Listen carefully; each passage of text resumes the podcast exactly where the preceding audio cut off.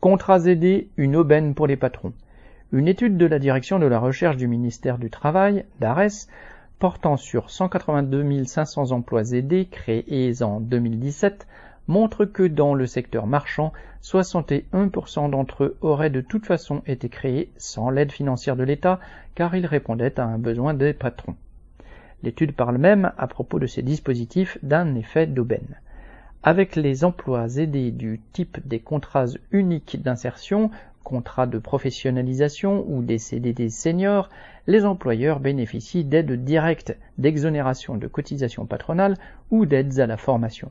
Si ce n'est pas de la main-d'œuvre tout à fait gratuite, c'est au moins très profitable aux patrons aux frais de la collectivité.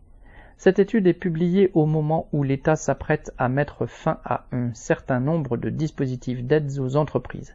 Au lieu d'arroser toutes les catégories de patrons, petits et grands, le gouvernement veut les concentrer avant tout et surtout au profit des plus gros. Pour justifier cette évolution, il est ainsi arrivé à montrer pourquoi sa prétendue politique de lutte contre le chômage se résume à faire des cadeaux au patronat. HC